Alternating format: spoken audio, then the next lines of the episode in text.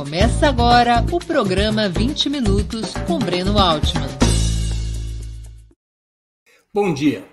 Hoje é 14 de fevereiro de 2022. Estamos dando início a mais uma edição do programa 20 Minutos. Nosso entrevistado será Renato Freitas graduado em Direito pela Universidade Federal do Paraná e advogado criminal, além de professor universitário, atualmente é vereador em Curitiba pelo Partido dos Trabalhadores. Seu mandato, entre outros temas, dedica-se à luta antirracista. Antes de começarmos a entrevista, quero pedir um pouquinho de paciência a vocês e fazer um pedido especial. Opera Mundi é um projeto sustentado principalmente pelo apoio de seus assinantes e espectadores. Para sermos independentes do poder econômico, escolhemos ser dependentes de vocês, que leem nossas matérias e assistem nossos programas. Sua contribuição financeira é decisiva para nossa manutenção e desenvolvimento ainda mais em um ano tão decisivo e difícil como 2022. Há cinco formas possíveis de contribuição. A primeira delas, você pode se tornar assinante solidário de Opera Mundi em nosso site, com uma colaboração mensal permanente. Basta acessar o endereço operamundi.com.br barra apoio. Vou repetir, operamundi.com.br barra apoio. A segunda forma de colaboração, você pode se tornar membro pagante de nosso canal no YouTube. Basta clicar na opção Seja Membro em nossa página, em nosso canal, nessa plataforma e escolher um dos valores do cardápio de opções. Terceira forma de colaboração, durante a transmissão de nossos vídeos, como o de hoje, você pode contribuir com o Super Chat ou Super Sticker. Se colaborar com o Super Chat nos programas ao vivo, sua pergunta poderá ser lida e respondida pelo nosso convidado, pela nossa convidada. Quarta forma de colaboração: se você assistir nossos programas após sua transmissão ao vivo, nossos programas gravados, poderá contribuir através da ferramenta Valeu Demais. Quinta forma de colaboração. A qualquer momento, você poderá fazer um Pix para a conta de Opera Mundi, de qualquer valor que julgue adequado. Nossa chave nessa modalidade, nossa chave no Pix é apoie.operamundi.com.br. Vou repetir, apoie.operamundi.com.br. Nossa razão social é última instância editorial limitada. Além dessas cinco formas de colaboração, lembre-se sempre de dar like e compartilhar nossos programas, pois isso aumenta nossa audiência e engajamento, ampliando também nossa receita publicitária, tanto no site quanto no YouTube. Bom dia, Renato. Muito obrigado por aceitar nosso convite. Uma honra ter sua presença no 20 Minutos. Salve, salve, Breno. Firmeza, um abração bem forte. Eu fico agradecido a palavra tem sempre um poder, e em tempos em que o linchamento nos censura, ter a oportunidade de falar é uma oportunidade que traz alívio e que né, faz a gente voltar para um mundo que a gente quer construir, sentar, firmar o pé e perseverar. Porque se a gente deixar, a gente cai e vira é, história, passado, depois nos enterram, depois um ancestral nosso um dia lá no futuro vai lá para falar em nossa memória e será preso. A gente é contra isso, Breno. Obrigado por me deixar falar. Renato, você está enfrentando pedidos de cassação do seu mandato por conta de um protesto que liderou no dia 5 de fevereiro de repúdio pelo assassinato do congolês Moise Kabagambi. Essa manifestação aconteceu diante da Igreja Nossa Senhora do Rosário, em Curitiba, e militantes acabaram por ingressar nesse templo católico. Você está sendo acusado de desrespeitar direitos religiosos. Afinal, o que é que aconteceu naquele dia? Afinal, também, o que é desrespeitar os, os, os religiosos, né? Eu, eu acho que tem uma observação que vale a pena fazer, que é a seguinte, tá ligado? Breno, que é o seguinte: é o meu segundo pedido de cassação na Câmara. Ah, então o cara já tem passagem, é assim funciona na polícia, né? Se a polícia te prende arbitrariamente duas, três vezes, uma prisão vira justificativa para a próxima. Porque a cada vez que aumenta o número de prisões que você tem, menos credibilidade a tua palavra tem. Então, para eles, quanto mais eles te perseguir, mais fácil vai ficando. Isso é uma lógica. Assim. Mas, enfim, no, no, na, nessa questão da cassação. Eu fui cassado a primeira vez, o processo pedindo a minha cassação, assinado por principalmente vereadores pastores, me acusando de perseguição religiosa. Então, veja que a gente ainda está no mesmo terreno.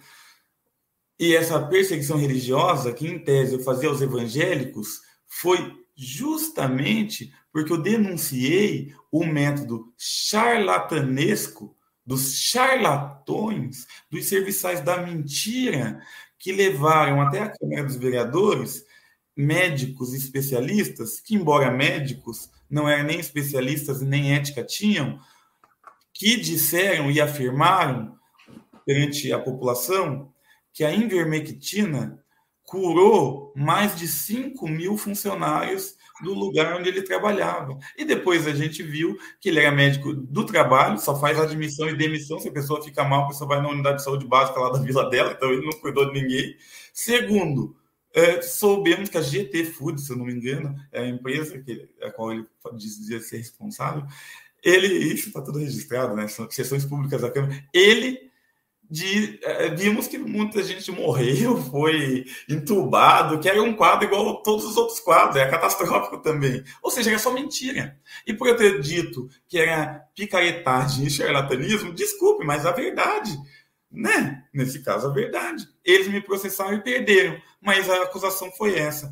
E essa acusação de agora, de cassação, é por conta da manifestação ali. Gente... Relata um pouco para nós como é que foi o protesto, como é que foi convocado, qual era o motivo, o que aconteceu naquele dia, o que estão, do que estão te acusando agora?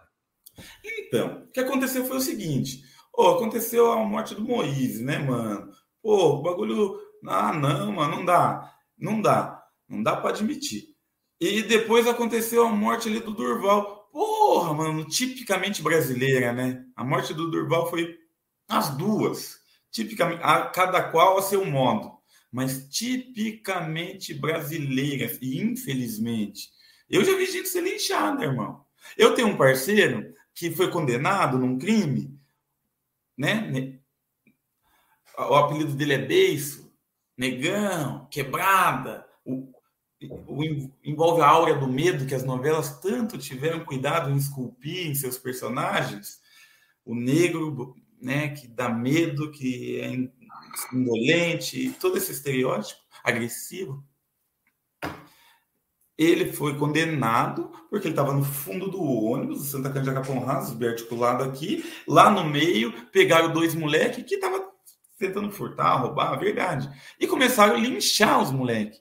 E daí ele foi lá e falou. Justamente por ser negro de periferia, sabe que às vezes é verdade, às vezes é mentira, porque a gente é sempre pré-julgado pré-conceituado. E ele chegou e falou: vocês, vocês aí já não imobilizaram o Piazinho aí, pá, já não tá tudo certo, já não parou onde, já não vai chamar a guarda municipal, para que essa covardia? E daí ele já arrumou uma treta com, com os homens de bem, que já começaram, ei, negão, você está do lado dele, está junto, tal. Chegou a guarda municipal, falar aí, ó, esse daqui estava junto. Foi para frente do juiz, não importa se e os outros dois piá já tinham, o outro piá, na verdade, um só deles foi pego ali no ônibus, já tinha morrido, neguinho. Já tinha morrido, ele não, foi para piá, piá na gíria. É moleque.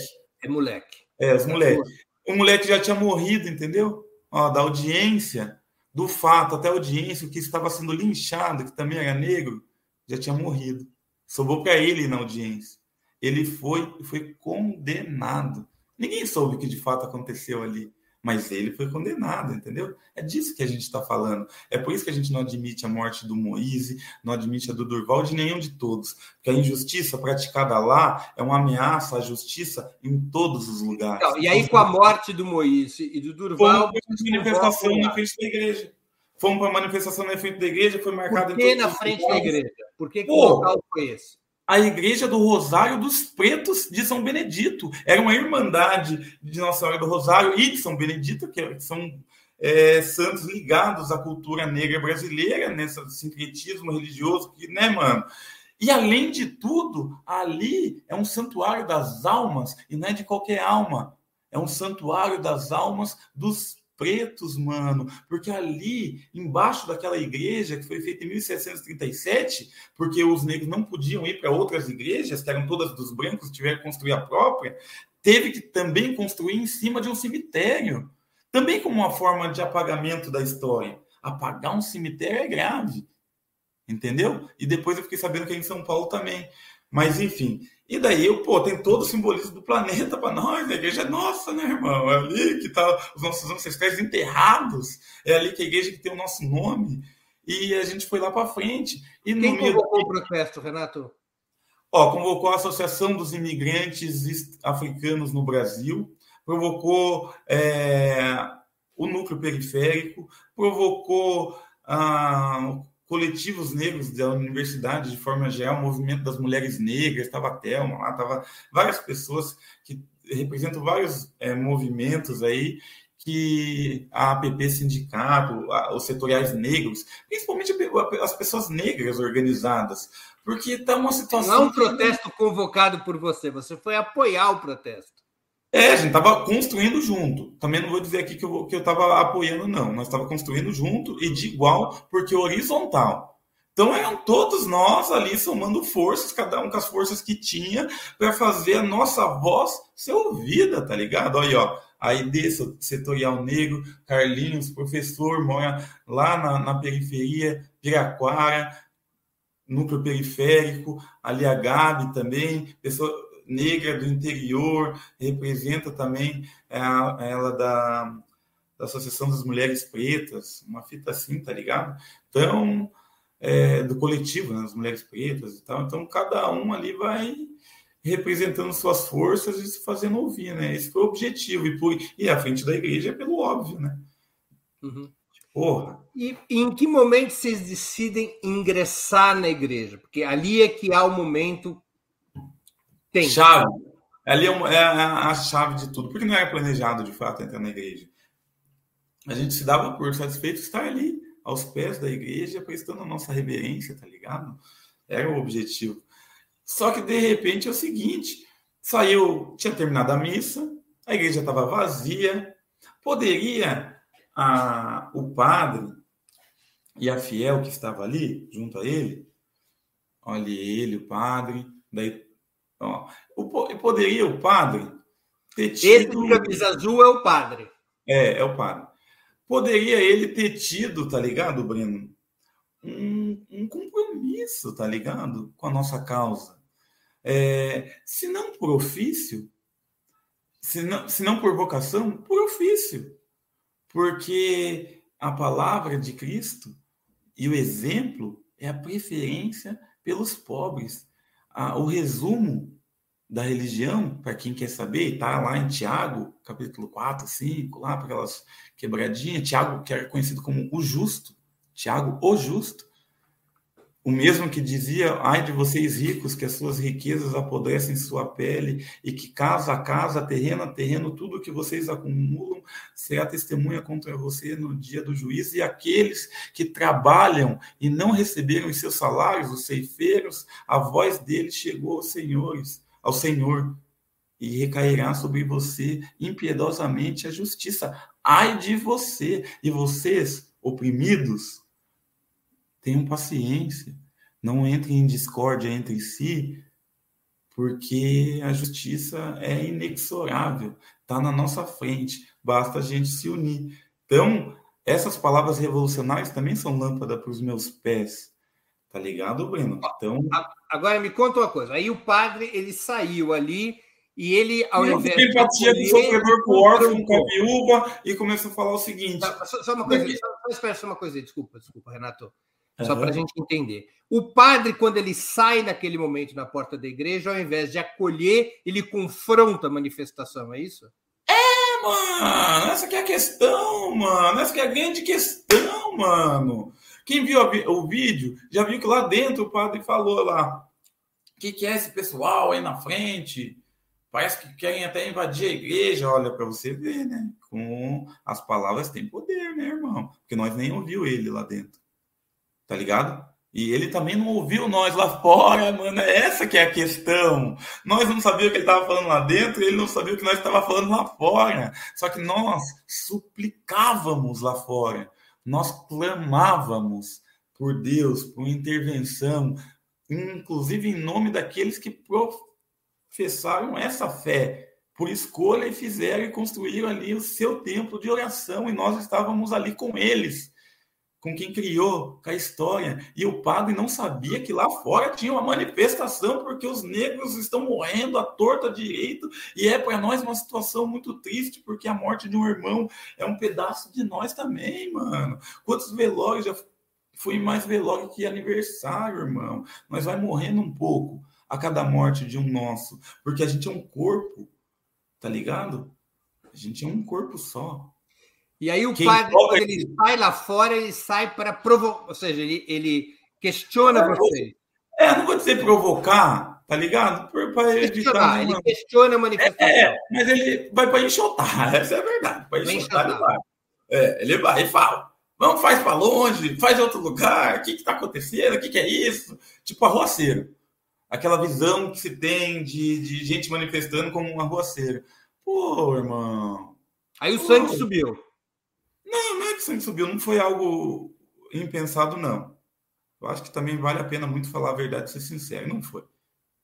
A mensagem que chegou para a gente ali foi a seguinte: ô irmão, ô irmã, a nossa palavra e a nossa vida não está sendo pregada e respeitada lá dentro. O órfão e a viúva e o oprimido, abandonado, foram esquecidos. Porque nós está aqui, ele está ali, os olhos dele não vê, os ouvidos dele não ouvem. Ou a gente entra lá e prega a palavra por ensinamento, por essa mesma fé, ou a gente vai ficar aqui do lado de fora, que é o que a gente sempre fez, mano. A gente sempre teve uma ceia na mão, num painel viciado, de pé numa fila, e nunca foi chamado. Nunca chegava então, numa. Eles têm que nos respeitar, nos entender, ter solidariedade para com nossas vozes e se sensibilizar com o nosso clamor. A gente entrou numa igreja vazia que as portas estavam abertas. Eles não forçaram a porta. Não. Nada disso. Não tinha ninguém na igreja. Ó, o padre está aqui do lado, está sem batina já, acabou a missa. As pessoas que estão sentadas ali na frente são pessoas que estão ouvindo a palavra, irmão. Por que, que a nossa palavra não tem valor? E o padre continuava questionando. Ele questionou ali uma cita assim que foi. Ele, ali ele estava questionando já a nossa fala, né? O teor da nossa fala. Entendi. Como se é, é, é, tipo a gente chegar ali e falar que o, o clamor das vidas negras, é, das vidas que construíram aquela igreja, e que ele clamava no sentido todas as vidas importam e a gente também acha que todas as vidas importam. Uhum. Mas quando a igualdade nos oprime, porque se realmente todas as vidas importassem, a gente não precisaria estar ali clamando pelas vidas pretas. A gente não precisaria estar ali em cima de um cemitério em que as pessoas foram escravizadas e que a própria igreja teve um papel importante nisso, que foi o de dizer que os negros não tinham alma. E que e Breno, que lindo que foi, Breno. Que lindo. Quem tiver oportunidade, veja nas minhas redes sociais o vídeo. Essa mulher, não, não isso daí, outro, outra parte do vídeo, essa parte é uma parte só. Isso daí é uma parte de, de um debate ali, mas tem, tem outras partes que foram amenas, tranquilas. Teve música, que teve, sabe, oração. Eles ficaram foi... quanto tempo dentro da igreja? A gente ficou de oito, pelas gravações, oito, dez minutos, algo assim desse tipo. Mas a gente cantou e teve uma moça. Vejam os vídeos das minhas redes. A moça falou assim: ou se puder reproduzir aí, é, Breno, a, a, a senhora, uma senhora negra, fala bem assim: Não tem alma, não. Assim dizia o feitor, o capitão e pá, tá ligado? E ela canta assim com espírito, assim, sabe? Com quem viveu, com quem é testemunho vivo dessa tragédia, dessa covardia, e ela canta isso dentro de uma igreja que disse isso. Tá ligado? Isso tem muito poder. E a gente vai lá e clama por Deus, porque a gente sabe que ele não veio pelos sóbrios, pelos sãos, mas ele voltou pelos doentes. Ele voltou por quem precisava. E, e essa preferência por quem sofre, nós temos o conhecimento. E se a gente não falar, a gente vai ficar quieto para sempre. Depois desses 8, 12 minutos que você diz, vocês saíram tranquilamente. Foi isso que aconteceu? Sim, de boa, saímos tranquilo. tranquilo. Não mexemos em nada. Não, foi tranquilo. Na verdade, foi muito tranquilo, mano. A gente Sim. nem imaginou que ia dar essa repercussão. Essa repercussão é, é resultado. Deixa eu te ler uma pergunta. Deixa eu te ler uma pergunta de um espectador nosso. Zezito de Oliveira, ele contribuiu com super chat. Ele pergunta: Bom dia. Por que o protesto não foi convocado para um horário antes ou depois da missa? Eu sei que você já esclareceu, mas esclareça de novo o Zezito, porque é ao esclarecer o Zezito, você vai esclarecer um monte de gente. É isso aí. Ô, oh, meu parceiro Zezito, um beijão no seu coração, um abraço bem forte. Olha aqui, Zezito, a gente, só por coincidência, irmão, eu tenho a minha fé, tá ligado? Tenho minhas ideias, mas elas foram construídas em outros ambientes de outra forma. E essa igreja do centro da cidade, ali, aquela igreja do Rosário, embora seja nossa, a gente não tem o menor conhecimento do que acontece ou deixa de acontecer lá, entendeu? Ela foi sede do casamento da Maria Vitória, a filha do Ricardo Barros, irmão. Foi uma, é uma igreja de casamentos chiques. É, a nossa história, o Walter Benjamin falava, os monumentos é, culturais, né, os bens culturais, como é aquela igreja, por exemplo, na verdade, eles são as marcas da barbárie. Eles depõem contra aqueles que estão no domínio de plantão e que se fazem dono das coisas. E nós estávamos lá para fazer esse testemunho e dizer aqui tem uma barbárie e por isso a gente não conhecia, e só por coincidência foi no mesmo horário da missa. Mas olha que coincidência boa, irmão. Eu diria até que é um sinal divino, entendeu? Porque talvez a grande missa que deveria ter celebrado, ter sido celebrada nesse dia, tivesse sido pela vida, pelas nossas vidas também. Claro. E você, só para esclarecer um, um, outro aspecto da tua trajetória, você é cristão, né? Você tem uma fé religiosa. Eu Católico, sou cristão. evangélico. Eu sou cristão, irmão. Sou cristão. Não frequento, tá ligado? O templo tá na gente. Paulo já dizia isso lá nos Coríntios, né? O, o padre Júlio é, afirmou isso na missa agora de domingo. Paulo já dizia: o templo, o templo sois vós.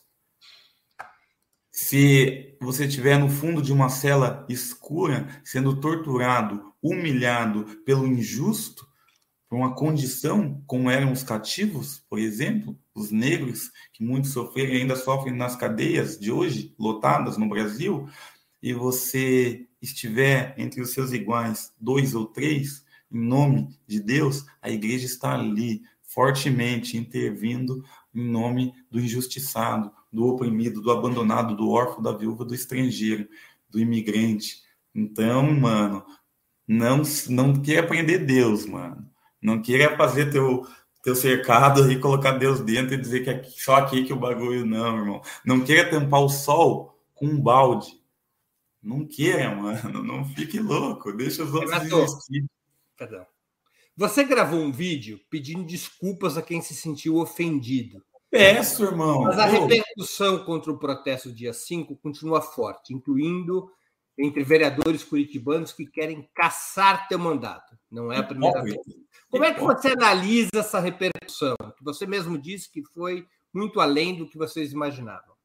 E primeiro, esse vereador.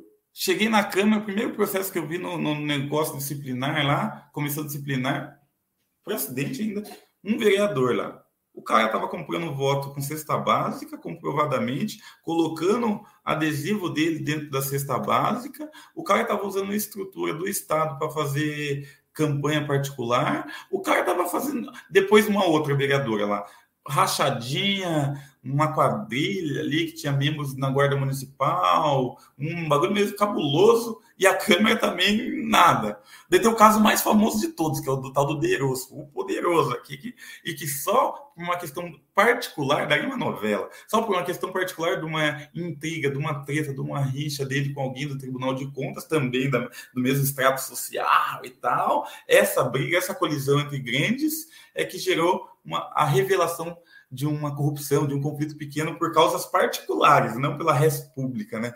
E daí o outro lá fez um grande arranjo com a Câmara, renunciou e ficou com seus milhões e todo mundo ficou feliz e muita gente que é envolvida no esquema é vereador até hoje. Então, por favor, gente, ô louco, hipócritas, saiam de mim esses hipócritas. E daí qual que é a outra parte da pergunta? Desculpe. Então, por que você acha que teve essa repercussão tão além do que você imaginava? Porque eu sou um colecionador de desafetos, Breno. O, o, o, Breno, eu aprendi na minha fé de Cristo que o mundo me incomoda, irmão. Eu me incomodo com o mundo. Sabe por quê? Porque o mundo está de ponta cabeça. Nesse exato momento, tá ligado? Nesse exato momento, tem alguém lutando, uma Dona Maria, na frente de um barraco de madeira, uma ruazinha de terra, na frente da valeta, do esgoto, lutando contra um trator que o prefeito mandou para tirar a casa dela de lá, para talvez virar um campo de golfe, irmão. O mundo não tem coração, o amor esfriou, parceiro. Então, eu me incomodo com o mundo. E justamente por eu ter me incomodado com o mundo há muito tempo, minha mãe vem lá do sertão da Paraíba. Mais uma, fugindo da fome, da violência, do nada, do deserto, atravessando o deserto. Eu nasci em São Paulo. Não tive pai. Foi preso e morto. Não tive pai, não sou herdeiro. Eu venho de lá, das rosinhas de terra, dos barracos de madeira. Eu vi e eu vivi. E justamente por isso, desde que eu me entendo por gente, eu me incomodo com o mundo. E incomodo o mundo, que é onde a minha fé me move. Eu incomodo o mundo. Os mestres da lei, os fariseus, os empresários, os jornalistas, os homens de bem, a mídia burguesa, a, o pudor das mocinhas do Batel, dos empresários do Água Verde. Diabo é Batel? É o bairro Batel chique. É um bairro super chique. É uma, um dos maiores, maior DH de Curitiba. Entendeu? Eu sou o vilão para eles, porque o caminho que eu escolhi é o estreito contra o vento, contra a correnteza, várias tempestades, irmão. E quando você olha para o lado, às vezes, você está sozinho. Mas está escrito também: mil cairão e dez mil cairão, e nós vai na fé, irmão. Então, nós coleciona desafeto. Tá certo. Renato, setores de esquerda e do teu próprio partido, o PT, te criticaram por dar armas ao inimigo, ou seja, pretextos para críticas e denúncias de direita. Você, Bom, concorda, você concorda com essas críticas? Eu vou adendar com uma pergunta de um espectador, o Alberto Rodrigues, que contribuiu com o Superchat. Vou agradecer ao Alberto. Renato, todo apoio às lutas pretas, mas foi oportuno ocupar uma igreja em pleno ano eleitoral? Então eu queria que você respondesse a isso. Você está dando armas para o inimigo?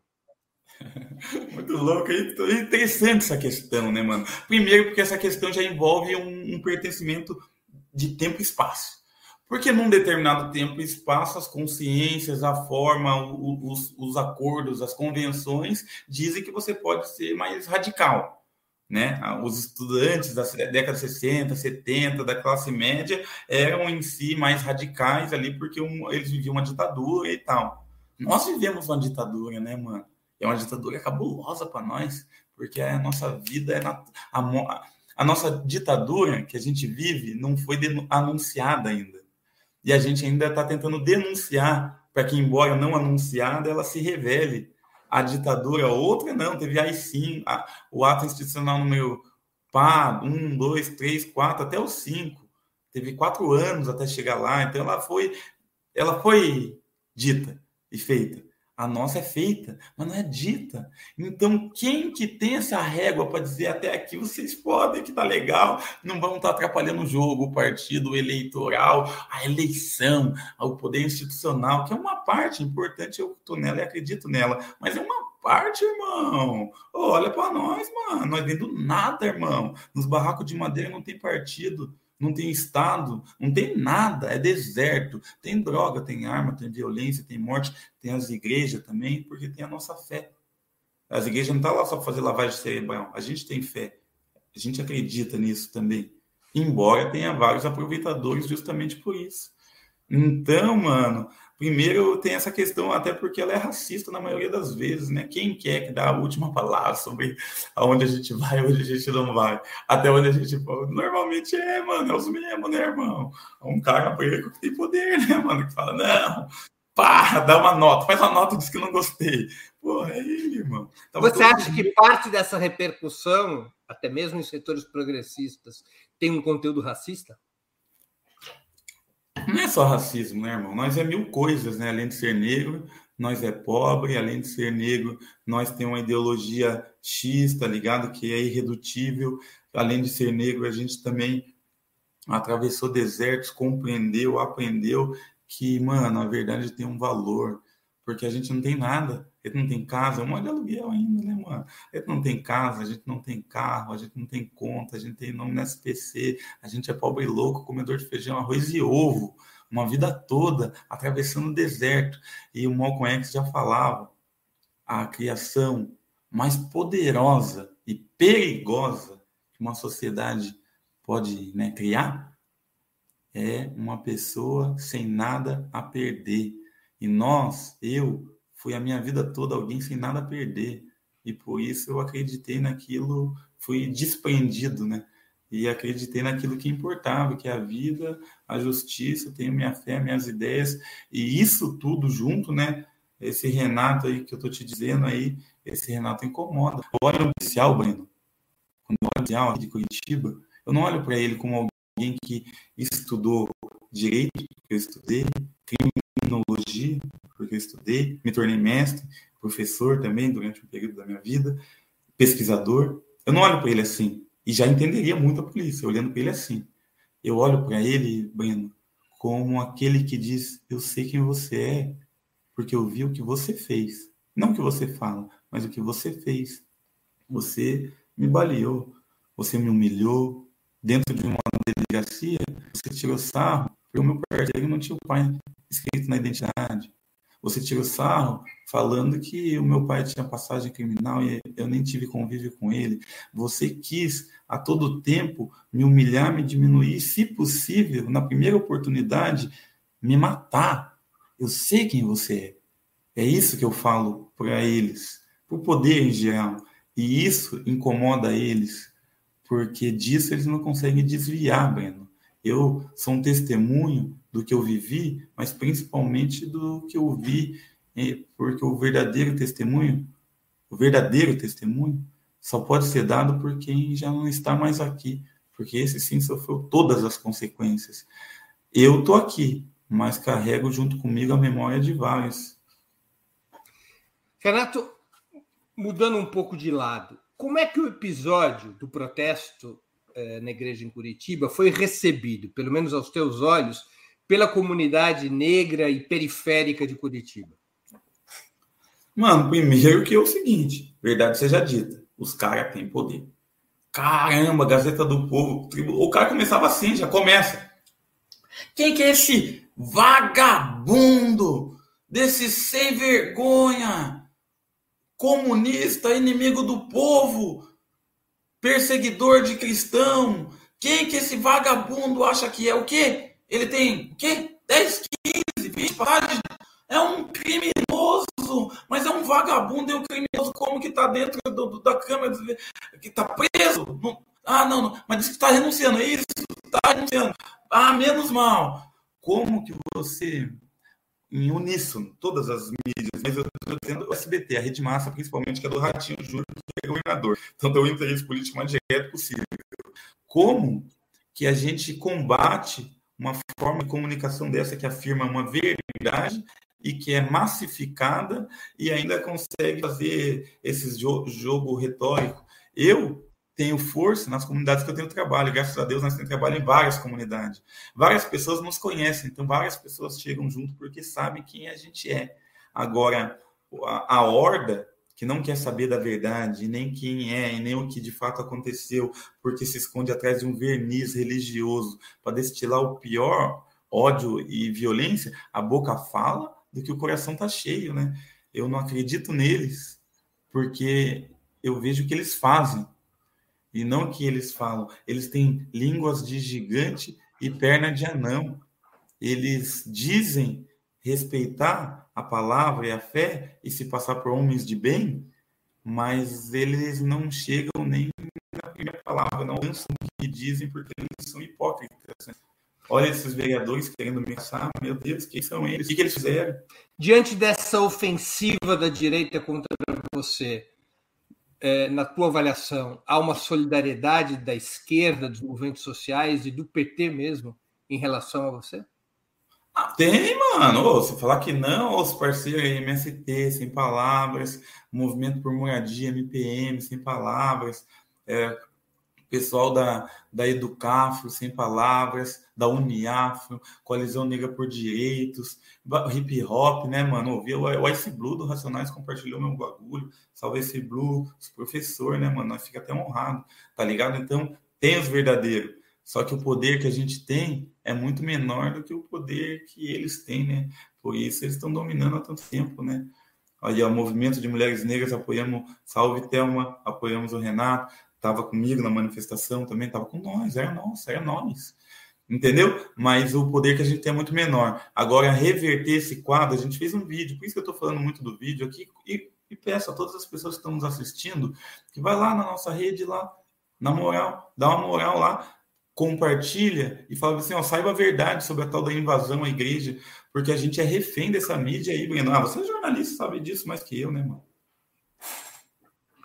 Antes de continuarmos, eu gostaria de anunciar o 20 Minutos Análise, amanhã, terça-feira, 14 de fevereiro, às 11 horas. O tema: Qual a estratégia de Bolsonaro para 2022? Em maus lençóis nas pesquisas eleitorais, com alta taxa de rejeição e menos de 30% das intenções de voto do primeiro turno, quais têm sido os movimentos de Jair Bolsonaro para recuperar terreno contra Lula? Qual sua estratégia final? Disputar o voto de centro ou consolidar as preferências da, pela extrema-direita no primeiro turno? E o que pretende fazer no segundo turno? Como imagina formar maioria diante da amplíssima coalizão que vai se formando em favor de seu rival. Se perder, Bolsonaro se prepara para tentar virar a mesa? São as questões que tentarei abordar durante minha exposição no programa dessa terça-feira, 15 de fevereiro, às 11 horas. Aproveito também para pedir novamente que vocês contribuam financeiramente com o nosso projeto. Lembrem-se, há cinco formas de fazê-lo a primeira assinatura solidária em nosso site, operamundi.com.br barra apoio. Repito, operamundi.com.br barra apoio. A segunda é se tornando membro pagante de nosso canal no YouTube. A terceira é contribuindo agora mesmo com Super Chat ou Super Sticker. A quarta é através da ferramenta Valeu Demais, quando assistir nossos programas gravados. A quinta, através do Pix. Nossa chave é apoie.operamundi.com.br. Vou repetir, apoie.operamundi.com.br. Nossa razão social é última instância editorial limitada. Renato, por que, que o movimento antirracista parece ter uma influência tão maior nos Estados Unidos, com uma população negra de 13%, do que no Brasil, onde mais de metade da população é de não brancos? Ô, mano, primeiro que aqui é o seguinte, se você falar em raça, você está racializando um assunto, porque em tese, em tese, e é o que é obrigado a todo mundo querer concordar, é que essa fita não existe no Brasil. O Brasil não é racializado.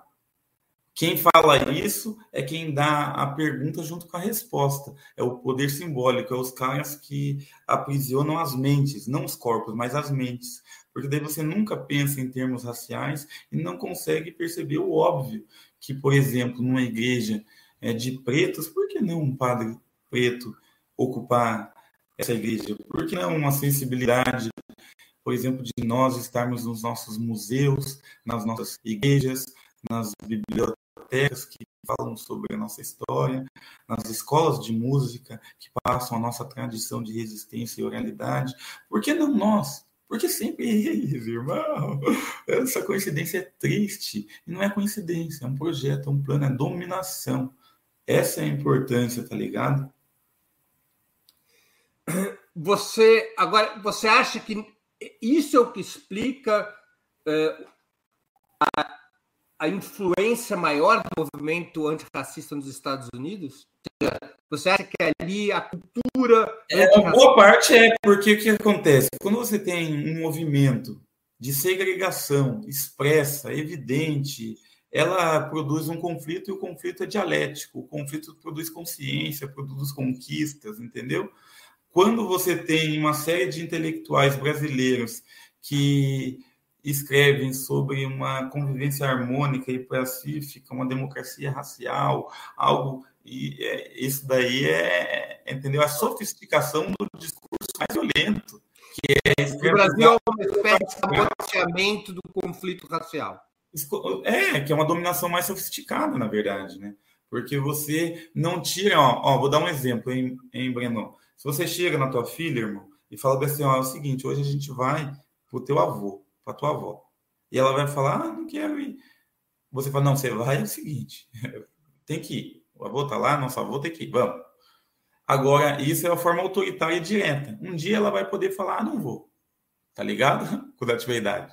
Agora, a outra forma é você chegar nela e falar é o seguinte. Meus né? filhos, quando eram pequenos, falavam não para mim. Eu é, então, mas você pode ser outro, outro, a outra forma de dominação, que é a seguinte: chegar na criança e falar: você pode não ir, mas é teu avô, te ama, o pai ia ficar muito triste, você não seguiria um, um, princípio que eu gostaria e tal. Que não é só você roubar objetivamente o fato dela ter direito de ir ou não ir. O fato é você roubar a pessoa subjetivamente convencê-la de que estar com você é estar bem. Sérgio Camargo, da vida, não se cria nos Estados Unidos. E aqui ele disse que o Moisés era nada menos que um vagabundo que merecia ter sido morto. Claro, claro. Isso explica muita coisa. Você acha que esse escamoteamento está mudando?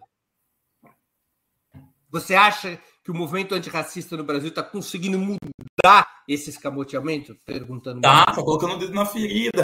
Daí com muitos erros e muitos acertos, porque tudo para nós é inaugural. A gente está entrando. Por isso que eu falei, ô, oh, mano, você aí, você aí, Mina, mano, humano, Mona, todo mundo, né, mano?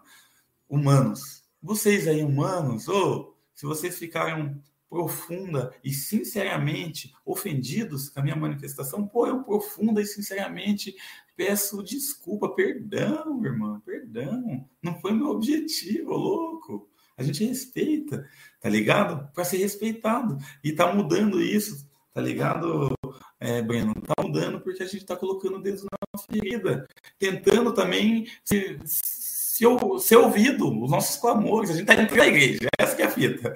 Nesse atual cenário no Brasil, nós estamos entrando na igreja para também é, louvar com os nossos cânticos, com as nossas palavras, com os nossos clamores. A gente quer ser ouvido. E o Brasil está vivendo esse período nesses últimos 5, 10 anos, e infelizmente muitas pessoas têm medo, e esses que têm medo, é, ao invés de se somarem, ficam esperando o primeiro erro para eles jogarem a primeira pedra.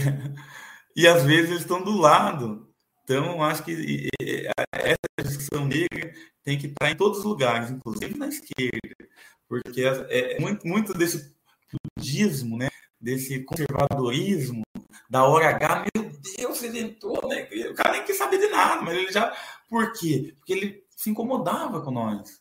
Por que, que se incomoda com nós? Do jeito que nós é, a história que nós temos, a forma com que nós luta. Respeita nós, aprende com nós, nós também. Imagina a experiência política que o Brasil enterrou, Breno. Ninguém tem ideia do que poderia ter sido esse país se nós fôssemos integrados aos espaços de poder, de decisão, de cultura, de construção. Esse país seria uma outra coisa que com certeza não elegeria alguém que fala bandido bom, bandido morto, CPF cancelado e faz um culto à morte. Com certeza a gente faria um culto à vida E o Brasil perde isso toda vez que nos julga, nos apedreja e nos criminaliza. Renato, como estratégia, o movimento antirracista deveria se organizar como uma força autônoma e corporativa, como aconteceu nos Estados Unidos, ou melhor seria se manter integrado à coalizão de movimentos sociais e sindicais mais tradicionais aqui no Brasil? Uhum. É que eu acho, Mauro, que, dá, que já é feita as duas coisas, tá ligado? E eu sou a favor das duas coisas. Eu acho que há algo que nos une enquanto humanidade. Algo que nos interpela, que nos une, a minha fé. Entendeu? Eu acredito. Mas, ao mesmo tempo, eu sei que, por exemplo, os padres negros têm que ter um momento em que só eles discutam e decidam a melhor forma de estar nos espaços em que eles nunca tiveram poder, nunca tiveram voz, nunca foram a maioria, e, inclusive, num passado não tão distante, foram reféns do equívoco religioso. Então, há necessidade desse debate que tenha uma possibilidade de entendimento 100% pelas experiências em comum e não 50% com uma outra pessoa que às vezes está te olhando até para não te entender, sabe? Então, eu acho que as duas coisas são concomitantes e a política é isso. O partido representa muito bem isso. Um, um do, uma das nossas maiores forças dentro do Partido dos Trabalhadores hoje em Curitiba, digo isso sem sombra de dúvida, é o setorial negro do nosso partido. Forte, de pessoas que sempre se viram por minoria, que sempre estiveram gravitando em torno dos que tomam decisão e são eleitos de fato, os que têm poder, mas que sempre souberam que poderia ser diferente, pode ser diferente, e hoje, nesse momento, estão fazendo diferente, porque a gente está mais forte, Breno. Quantos são os vereadores do PT em Curitiba? Quatro, né? São três. Três. São três. Dois negros. É, agora dois negros. Os tempos são outros, é isso que a gente estava Você e a Rogatória. Uhum. Jovens e negros. Numa uhum. cidade branca e racista. Mas é, é aqui é, é de caça. A temporada é de caça. O Bolsonaro armou os caçadores e a presa, irmão, infelizmente é nós. Então tem que ficar ali, ó, sobrevivendo. Renato, o PT está lançando por todo o país, foi anunciado pelo Diretório Nacional, a formação de comitês populares para apoiar a campanha presidencial de Lula e o seu eventual governo. Como é que você vê essa iniciativa? Desculpa, Breno, você pode repetir? Claro. O PT está lançando é, por todo o país a formação de comitês populares para apoiar a campanha presidencial de Lula foi divulgada uma meta de 5 mil comitês populares até outubro. Além de apoiar a campanha presidencial de Lula, esses comitês seriam para apoiar seu eventual governo. Como é que você vê essa iniciativa? Não, da hora, é isso, né? Eu acho que a grande. A, o, eu acho que a primeira estratégia necessária e urgente hoje é formar células de base de resistência nos bairros, a partir de comitês, a partir da qualificação dos debates, sobretudo os debates políticos que tenham a ver com a realidade mais concreta daquela pessoa que vive ali. É o transporte público que matou um monte de gente na pandemia, porque não os monopólios dos, dos, empresários do transporte público que determinam os rumos dos países, pelo menos nas grandes capitais, é evidente em todas elas. Rio de Janeiro, onde a gente foi presa, aqui em Curitiba, receberam 800 milhões de reais de repasse.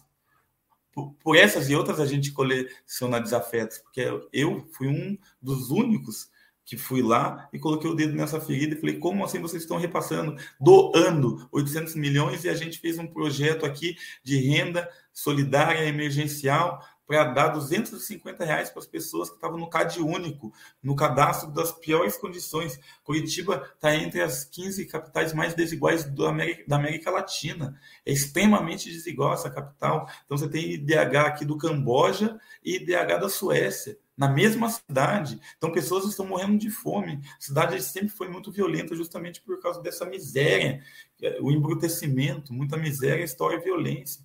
E, no meio disso tudo, a gente tem que estar tá, é, denunciando esses que fazem as coisas estarem como estão, mas também lutando por moradia, lutando pelos direitos humanos, contra a violência policial, lutando pela soberania alimentar, para que as pessoas não virem refém desse, dessa forma empresarial de, de, de, alimentar o mundo.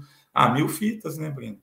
Mas, voltando ao PT, da hora, eu aqui, com certeza, terei a minha célula e farei o Lula ser eleito, pode ter certeza. 77% da população de Curitiba, do eleitorado, votou no Bolsonaro. Aqui, o Aécio Neves também teria sido eleito em primeiro turno. Aqui é deles. O PT nunca foi nem prefeito nem governador na história desse estado e, e, e cidade. Mas a gente vai virar esse jogo. Renato, Artemisia Santiago, que contribui com o Superchat, eu agradeço, pergunta: qual o percentual da população negra em Curitiba? Ah, de 25 a 30, né? Normalmente fica ali uns 26, 27. Tá certo. Renato, você acha que a educação, a organização e a mobilização populares, por muitos reivindicadas como a principal ferramenta para a esquerda formar a maioria na sociedade e no Estado, é, podem ter peso no país apenas a partir dos movimentos, partidos e sindicatos? Ou seria necessário que um novo governo de esquerda também interviesse para fortalecer esses fatores, a exemplo de países como Venezuela e Bolívia? Olha, é... eu acho que é as duas coisas também, né? Tem um exercício dialético, tem uma interação muito forte entre essas duas coisas. Mas eu, hoje em dia, que estou dentro da Câmara dos Vereadores e, e fico abismado, assim, como tudo não se passa assim, tudo se resume a um teatro farsesco, um cinismo, um Vossa Excelência, um vamos votar. Vamos votar no quê, parceiro? Se todo mundo sabe que esse projeto vai ser aprovado, porque vocês, entre 38 vereadores, vocês são 26, 28. Então, votar no quê, mano? Ah, vamos discutir. Discutir o quê? Por quê, então, mano? Para dar ar de legitimidade para isso que estão fazendo? Ah, mas por que tem 26 vereadores, sei lá, na base do prefeito? No universo de 38 suficiente para passar tudo. E, e, eles votam sempre tudo do prefeito. E o prefeito nunca errou? Não, mano, o prefeito fez um projeto até para proibir em Curitiba, e por isso ele nos odeia, porque a gente denunciou isso com todas as forças. Ele fez um projeto para proibir as pessoas de darem alimento para a população em situação de rua no centro de Curitiba com multa de 550 reais que pode ser multiplicado conforme a reincidência do criminoso. Esse que pratica a caridade, esse que exerce muitas vezes a sua fé e que não se escandalizou com isso. Que a gente teve que fazer vídeo, teve que fazer tudo para escandalizar um percentual dessa cidade. E viramos inimigo do prefeito. Então, nesse teatro de farsa, eu sei que se o PT ganha, metade deles ali também vão querer estar junto. Não porque eles qualquer coisa, mas é porque eles querem estar aonde o poder está. Eles gravitam em torno do poder, eles são uma espécie de, de, de, de, de parasitas, né? Então, do, né, do, do Estado, assim. O Estado brasileiro se caracteriza muito por isso há muito tempo, porque são os herdeiros tradicionais dos escravocratas, da burguesia, pessoas que nunca tiveram um senso de nacionalismo, que sempre odiaram seu próprio povo. O Monteiro Lobato é um bom exemplo disso, ao mesmo tempo que ele tem uma literatura reconhecida, renomada e que de alguma forma caracteriza o Brasil, ele é a pessoa que trocava cartas com Renato Kell, eugenista, famoso em São Paulo, que dizia que os negros tinham o que ele chamava de feialdade, que não é só o ser feio esteticamente, era também uma feiura de caráter e de espírito. Pessoas que construíram, letrados que construíram essas teorias e que estavam em pessoas como Monteiro Lobato, que numa carta ele disse que a, o modo dele fazer o eugenismo dele era a partir da sua literatura que o sítio de Pica-Pau Amarelo foi, por, por, exemplo, não foi passado mais em Angola justamente por conta dessa crítica de que a, a tiazinha negra da cozinha, quase da família, sempre sorridente, sempre sim senhor e não senhor. Não existe essa tiazinha, irmão. Quando o senhor virar as costas e ela estiver entre os seus, entre as suas, ela vai dizer: um dia a gente vai se libertar disso. Isso não tá legal.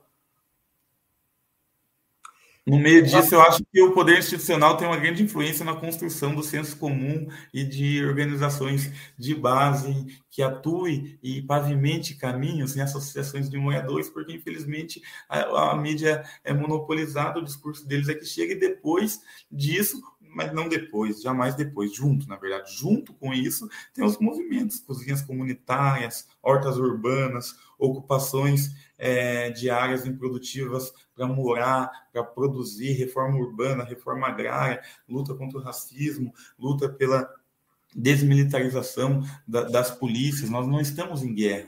Não tem aqui um inimigo interno dentro do país que merece uma política bélica conforme a que o país tem. O inimigo político que eles têm é nós. A gente tem que lutar contra essa política. Todos somos cidadãos. Ninguém é subcidadão. E esse é o estatuto que nos é relegado desde que a gente se entende por gente. Subcidadão. Por isso eu tenho 15 passagens, porque eles me acusaram todas as vezes que eu argumentei, eu fui preso por desacato.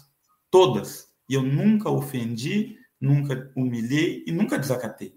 Eu só falei, eu tenho direito de ir, vir, permanecer, não sou lixo, não admito que você me bata.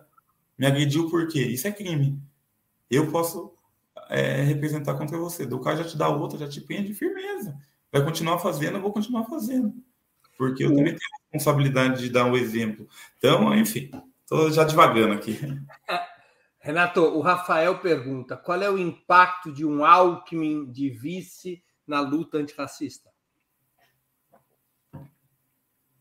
Ó, oh, mano, eu vou te falar o seguinte: para mim, eu não gosto desse cara, né? Já falei no, aqui, já falo em qualquer lugar, eu não gosto desse cara aí. É um cara aí que é, tem uma política que é o seguinte: mata mesmo, polícia é feita para matar, despeja mesmo, gente que, que não tem casa aí, que mora embaixo das pontes, embaixo das marquises, fazer o quê? É a regra do jogo, não vão mudar a regra por causa desse pessoal aí, não. É isso que ele pensa, né?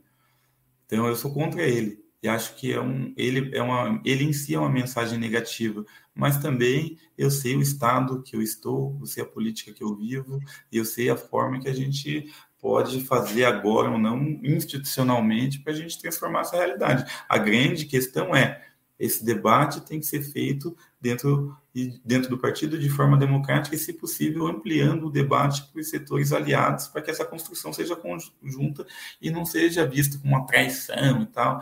Mas eu acho que a gente tem a maturidade política hoje é, para isso. O, o, o, último vice, o José Alencar, Temer, todos esses pessoais foram um Alckmin da vida. Então, não, também não estamos inventando a roda, não vamos meter o louco.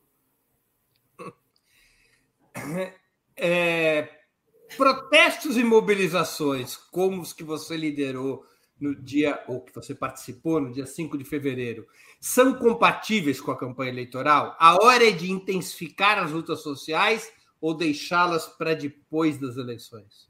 Intensificar. Oh, quem faz o cálculo eleitoral e coloca o cálculo eleitoral à frente dos movimentos aí e da sociedade é, são os que estão. É uma, é uma soberba também, né? O que é soberba? Soberba é você contar com a vitória antes do tempo.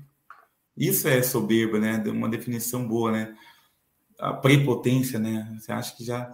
E é, a história é dinâmica, rápida, tudo vai, tudo. O vento vem, o vento vai e a gente percebe, né? As pessoas que pensam isso não sabem e que está escrito Opa, houve um congelamento da imagem aqui do é. Voltou, voltou. As pessoas que fazem isso não sabem que a soberba precede a queda, o fracasso, a derrota. Ixi, está com, com problemas. É na imagem dele. Vamos, vamos, tá oscilando a internet do Renato. Vamos ver. Voltou, Renato. Acho que voltou agora bem. As pessoas que fazem isso não sabem que a soberba precede a queda. A gente não tem que abandonar e nunca achar que qualquer coisa está vencida. A gente tem que estar construindo com as pessoas para que a vitória tenha lastro. A gente não quer voto. Nesse sentido, as nossas opções não cabem na urna. Gente não quer voto. Tá louco? Voto. Eu falo até para quem vota em mim, mano. Ah, votei em você Está oscilando a internet do Renato. Vamos ver se retorna aqui. A gente já está caminhando para o final da entrevista. Opa! Abrir aqui a porta para ver se é o sinal da internet melhora. A gente não quer voto, a gente quer participação popular, quer, a gente quer organização de base e a gente quer companheiros. A gente não quer falar por ninguém, a gente quer que você se some a nós e fale a sua voz. A gente quer lutadores, é, guerreiros aí da luta social. Então, para isso, o voto não basta e a aposta é, pragmática nas urnas justificam posições de pessoas que acharam, por exemplo, que a gente não estava errado no fato, mas estava errado porque deveria colocar à frente um tal de cálculo eleitoral que tudo resolve e que conta com a vitória inexorável. Isso não é uma loucura. Não acredito nisso. O Marquinho Carvalho, aqui uma pergunta que ele tentou fazer várias vezes, é, contribuiu com o Superchat, eu vou apresentar, embora você já tenha tratado dessa questão, Renato é, bom, ele diz: Breno, achei muito estranho, veio cinco vezes a mesma pergunta e me pedem para editá-la. Síntese: ingênua ou não a manifestação na igreja? O Dom Helder Câmara, olha aqui, ó. Tem um livro dele aqui que eu leio muitas vezes, mandei inclusive para alguns amigos que estão atravessando desertos. O deserto é fértil. O deserto é fértil, irmão, acredite nisso. O Dom Helder Câmara, durante uma manifestação dele, uma manifestação dele, não, uma manifestação dentro da igreja que ele era responsável lá no Recife, Olinda, Recife, sei lá, aquelas bandas. O... Ele sabendo da manifestação, ele ligou e deu um jeito de falar que ele gostaria de estar lá. E ele esteve lá e ele atuou na proteção dos manifestantes, porque eram tempos de ditadura, né? na proteção dos manifestantes na saída e na reivindicação, em traduzir, em falar, em ser um dos porta-vozes do movimento. Isso que eu acredito. Eu acredito na igreja de Martin Luther King, que fazia reuniões políticas dentro da igreja para que as nossas vozes fossem ouvidas e o nosso povo fosse organizado e se visse como um só. Você será candidato em 2022?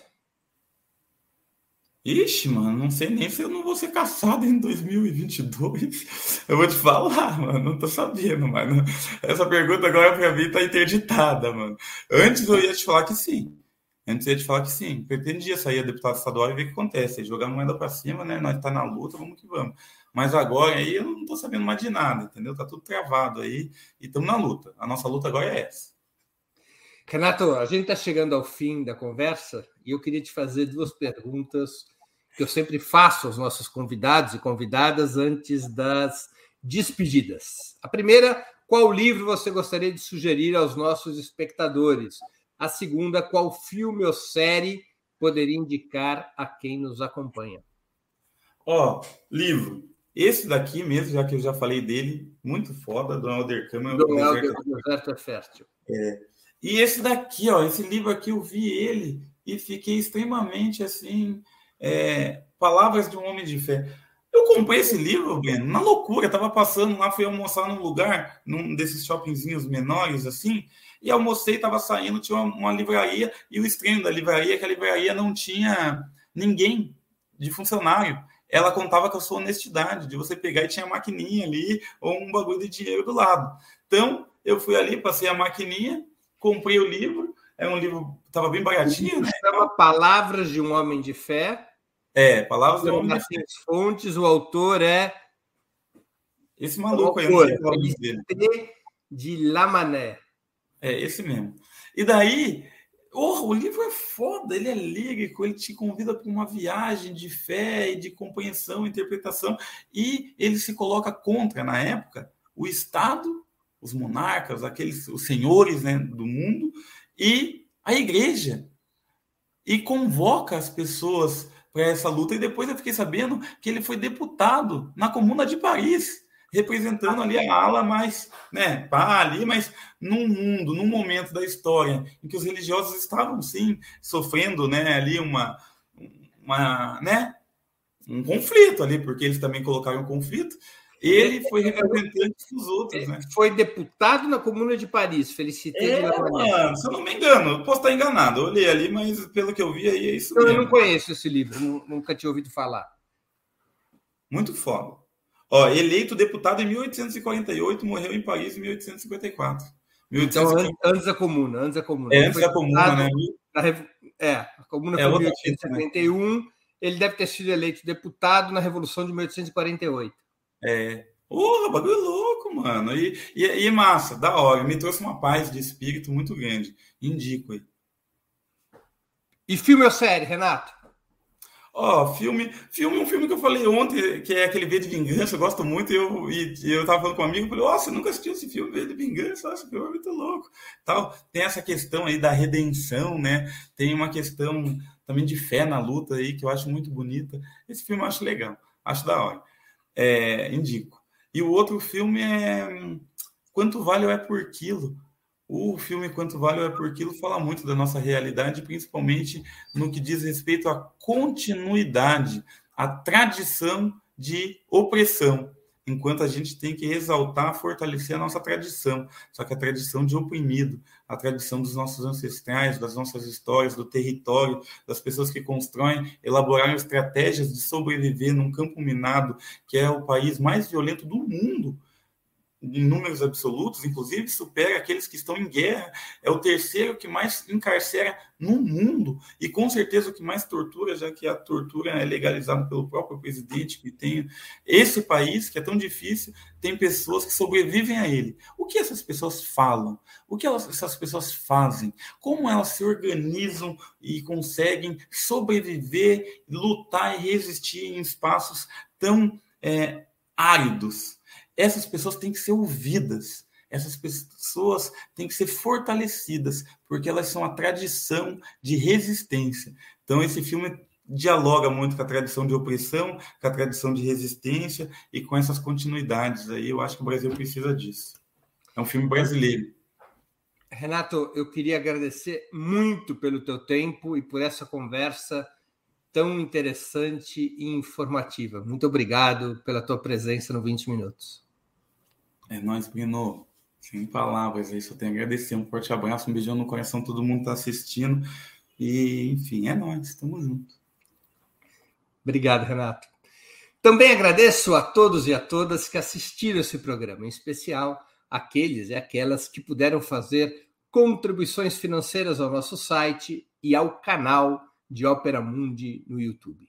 Sem vocês, nosso trabalho não seria possível e não faria sentido. Um grande abraço a todos e a todas.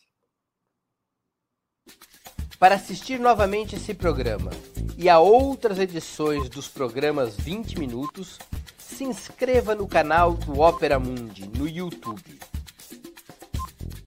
Curta e compartilhe nossos vídeos. Deixe seus comentários. O jornalismo de Opera Mundi é mantido com o seu apoio. Faça uma assinatura solidária em www.operamundi.com.br. Com um pequeno valor mensal, você nos ajuda no desenvolvimento de um jornalismo independente e de qualidade. Obrigado pela audiência e até a próxima.